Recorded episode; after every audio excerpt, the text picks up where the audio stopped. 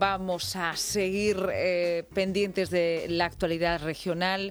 Hoy hemos abierto nuestros eh, informativos, boletines, así como el informativo eh, de las dos de la tarde y los próximos días esperemos que sean en otro tono, pero volvemos a hablar de contagios, de que sube la cifra de casos de contagios en la región de Murcia. Hoy llegamos a una cuota bastante alta, 340 casos.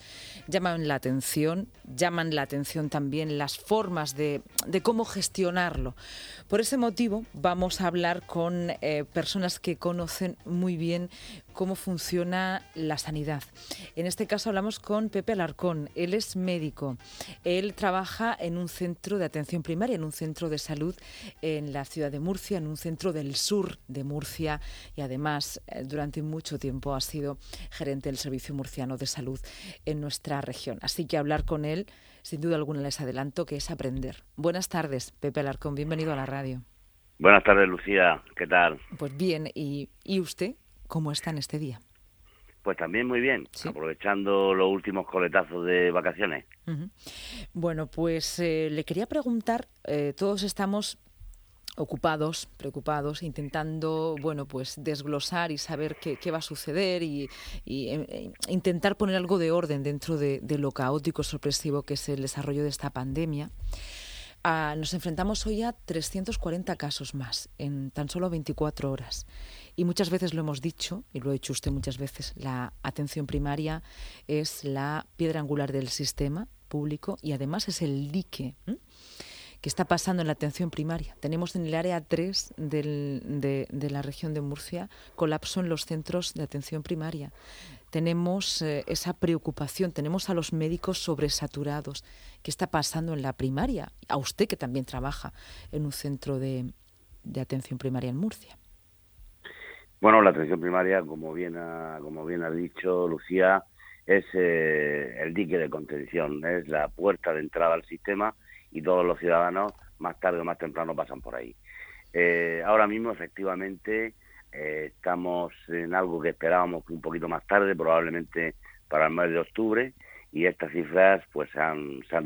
Son excesivas, son muy grandes, y el sistema de salud, bueno, pues está empezando a tener números rojos, empezar a bloquearse, efectivamente. Y más en una época veraniega donde muchos compañeros todavía de vacaciones, donde no tenemos sustitutos y, tenemos que doblar consultas, donde también nos enfrentamos al desconocimiento de la población eh, de muchas cosas, eh, donde también nos enfrentamos a, bueno, eh, mensajes erróneos que se le dan, que la población no termina de entender, etcétera, etcétera, etcétera. Un paradigma de cosas que hace al final una salsa un poco explosiva. Mm. Vamos a hablar de la atención primaria, en concreto con, su, con, usted, ¿no? Como prototipo, ¿no? Usted está en un centro de, salud, lleva, mm, pues bueno, media vida, ¿no? Dedicándose a esto de la medicina familiar, en un centro del sur de, Murcia, uno de los lugares también más afectados, ¿no? Por los contagios. Usted conoce a sus pacientes cara a cara. ¿Cuántos pacientes puede llegar a, a tener un centro de salud así tipo en la zona sur de Murcia? Bueno, nosotros atendemos, es, eh, estamos enclavados dentro del área 7. Eh, nuestro hospital de referencia es el Hospital Reina Sofía y en mi zona hay aproximadamente unos 26.000 habitantes distribuidos en la zona del centro cabecera, donde somos eh, ocho médicos de familia y, dos pediatras, más dos periféricos, que son Patiño y barrio el barrio del Progreso. Mm. Que por cierto, Ahora ha habido, se ha cerrado, se ha cerrado como muchos muchos centros periféricos porque no tenían las condiciones arquitectónicas adecuadas para dar respuesta en esta en esta pandemia que, estamos inmersos y ahora estamos concentrados todos en el centro en el centro cabecera. En total somos 13 médicos de familia y cuatro pediatras y cuatro pediatras. Son los médicos eh, que actualmente atendemos a la población. Número de consultas, pues saturadísimo. En el verano habitualmente bajan algo, la gente está de vacaciones, pero ahora mismo en el entorno que estamos de, enfermedad y, de pandemia, pues las consultas no solamente están como en el invierno, sino aún más, aún más. En agosto. Sí, en pleno mes de agosto, efectivamente. Mm. Em, ¿Son ustedes también rastreadores? Sí, sí, porque una de las cosas, aparte de que el Servicio Murciano de Salud, la como la región de Murcia, pues tiene unos médicos que son de salud pública y una serie de, compañeros que se dedican a rastrear. Nosotros, en nuestra profesión, en, nuestra, en nuestro día a día, cuando diagnosticamos a alguien eh, que tiene una PCR positiva, eh, ese paciente a lo mejor lleva alrededor 10, 10, 10 usuarios más que tenemos que hablar con ellos, que hay que controlarlos. Rastreadores todos los días, todos los días. Pepe, Pepe Alarcón, además de esa saturación en las consultas, ¿tienen ustedes que llamar? ¿Qué tiempo tienen ustedes para eh, realizar la consulta? Pues esto es la multiplicación del pan y los peces. Lo sacamos de donde gestionamos, tenemos que gestionar la, consulta, donde nos encontramos todos los días, pues nuestros pacientes habituales, más las sospechas de COVID, más el, seguimiento diario de, de, de los pacientes. Bueno, así hemos tenido que, multiplicarnos y adelante con la innovación. La consulta, pues bueno, pues si le interesa, pues pueden ser consultas de más de 40 pacientes, eh, a compañeros que ya le he dicho que están doblando y esencialmente también hacemos muchísima actividad telefónica. En la agenda, cuando el paciente llama, eh, tiene puede solicitar una presencia, una eh, consulta presencial o una consulta telefónica.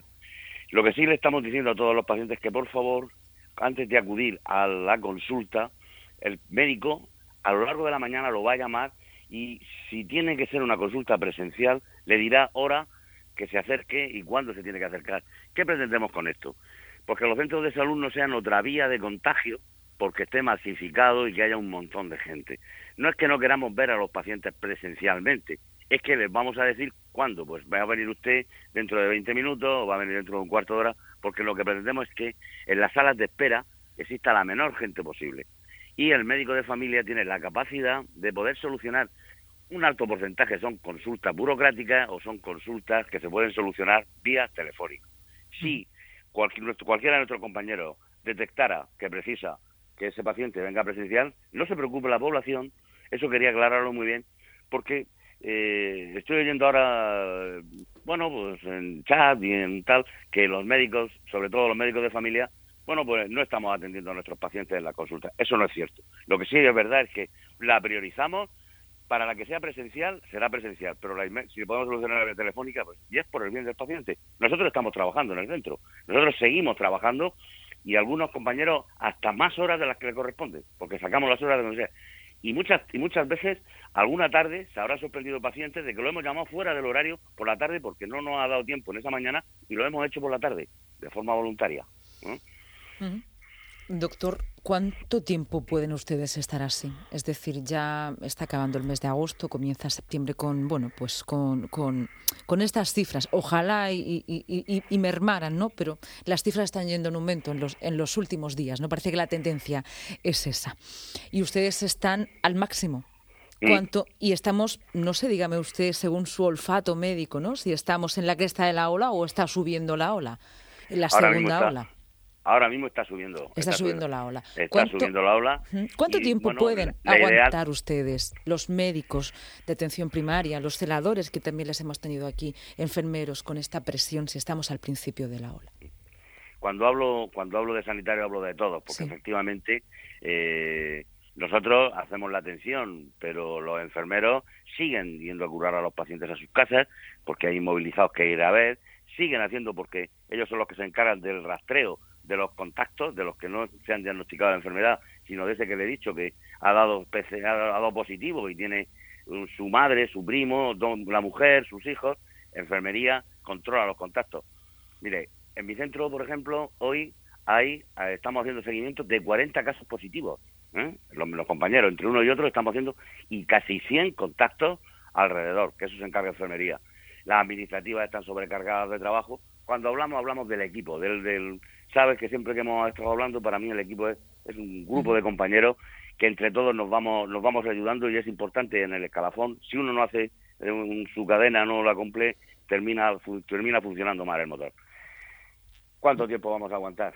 Es que sé cuándo va a durar tiene este tiempo, porque este virus ha venido para quedarse. Este virus ha venido para quedarse. Eso tenemos que convencernos que hasta que no tengamos la vacuna, no habrá solución para esto.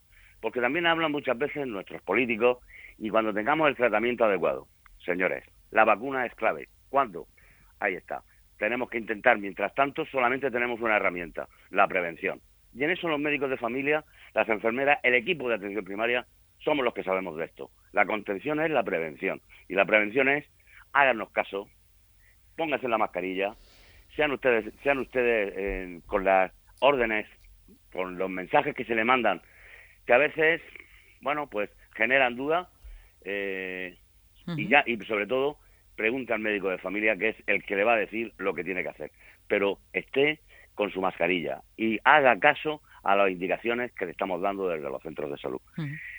Ha incidido eh, mucho en lo de las mascarillas, supongo, doctor. Bueno, pues por toda eh, esa tendencia, bueno, no, no toda esa corriente ¿no? que, pudimos ver, asistir, incluso leer, ¿no? de una masa crítica eh, escéptica que las desaconsejaban. Bueno, efectivamente, por, por desgracia, hay una parte de la población que estamos ahora mismo en el santerismo, en, en los chamanes, en dando mensajes falsos y lo que más me duele es que detrás de ellos serán pocos. Hay profesionales sanitarios que son los que están acompañando, los llamados antivacunas, antimascarillas. Mire, eso eh, lo único que hace es eh, perjudicar y además debería de ser perseguido por la ley, porque está mandando mensajes erróneos que incluso pueden llevar a eh, aumentar las cifras de la, las cifras de la infección y sobre todo todos tenemos abuelos, todos tenemos personas mayores en nuestro alrededor, es que le llevemos la enfermedad y que mueran. Entonces, yo mi mensaje es que no se le haga caso a esas noticias falsas, porque son falsas, y que además, bueno, yo creo que la ley, el, fiscal debería de tomar nota y actuar. Por supuesto, con los sanitarios yo tengo muy claro lo que haría. Llamarlos desde el colegio de médicos y sacarlos de la profesión. Son una lacra. Son profesionales malos profesionales. Fuera. No hay que escucharlos. Le quería preguntar ya para ir finalizando la entrevista por la calidad asistencial en este, en este momento. Y siempre tengo que recordar que se lo estoy preguntando como médico de atención primaria que es, eh, que ejerce su labor en un centro de, salud. La calidad asistencial no tiene, no tiene merma. Nosotros vamos a seguir preocupándonos de nuestros pacientes. Es más, eh, una de las cosas que tenemos detectada con las nuevas herramientas informáticas son lo que llamamos los pacientes vulnerables, que eh, a lo mejor no, llevamos sin saber de ellos un tiempo y los llamamos. La calidad asistencial no se va a disminuir, pero sí que quiero mandar un mensaje claro, aprovechando esta oportunidad que usted me da, en este altavoz tan importante como es Regional y que escucha muchísima gente, por favor, el médico le va a seguir viendo. Ya pide usted cita, le va a llamar el médico, le va a solucionar el problema, si es presencial, presencial. Si el tipo de problema que se lo vamos a solucionar. Y la calidad asistencial, los programas, el ser hipertenso, el diabético, el control de todas las patologías crónicas o agudas, está garantizado. Tenemos un sistema que funciona y tenemos un grupo de profesionales en los centros de salud que somos, como bien ha dicho, la gran contención de la enfermedad en este curso del COVID, pero no nos preocupamos para lo que estamos el día a día, es que nuestros pacientes, en nuestra población esté lo más sana posible y que no haya merma de la calidad asistencial. A pesar del gran esfuerzo que estamos haciendo, del agotamiento que tenemos, pero todos los días nos reinventamos, todos los reinventamos. ¿Cuánto tiempo va a durar esto, Lucía?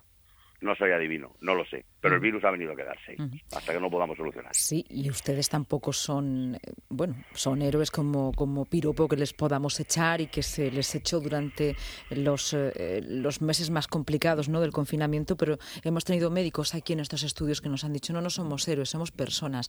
No queremos ser vistos como héroes un día y cuando pasa luego el tiempo que pasa con nosotros, ¿no? No queremos luego pasar al olvido, ¿no? Nos lo decía precisamente la la presidenta del sindicato médico. Decíamos, no somos Kleenex. Y ahí está llamando la, la atención en la política de cuidados también al sector profesional de la medicina, bueno, en todo su conjunto, ¿no?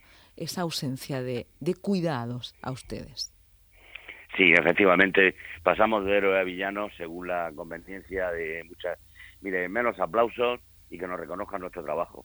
Que por favor, no nos peguen, no nos insulten, no nos malogren, que lo único que pretendemos es el bien del ciudadano, que a lo mejor ese ciudadano, como he leído no hace mucho en una pedanía de un pueblo importante, que agredió al médico porque se tuvo que ir a atender una urgencia mayor que él, por favor, el médico, la médico, sanitario, los profesionales de la salud, lo único que pretendemos es el bien de los ciudadanos. Ahora, el bien de los ciudadanos no significa que se hacer lo que él, lo que él diga. El profesional es el que tiene, pero efectivamente es no somos héroes, tampoco somos villanos. Somos personas que lo único que nos preocupa es la, la salud de nuestros pacientes. Ya hemos elegido esta bendita profesión con mucho, con mucho amor, mucho cariño y todos los días nos tenemos que reinventar. No aumenten más el estrés. Escuchen a sus profesionales de la salud, que lo único que quieren es el bien para ustedes. Em, doctor, pues le doy las gracias por estar en esta visita en la radio, telefónicamente, ¿eh? como, como harán muchos de sus pacientes con usted, y le invito, porque seguramente en los próximos días, muy probablemente, vamos a necesitar voces expertas que trabajen día a día en los centros de salud, en los hospitales, para que nos hagan entender las cifras. Mm, establece ese compromiso con nosotros.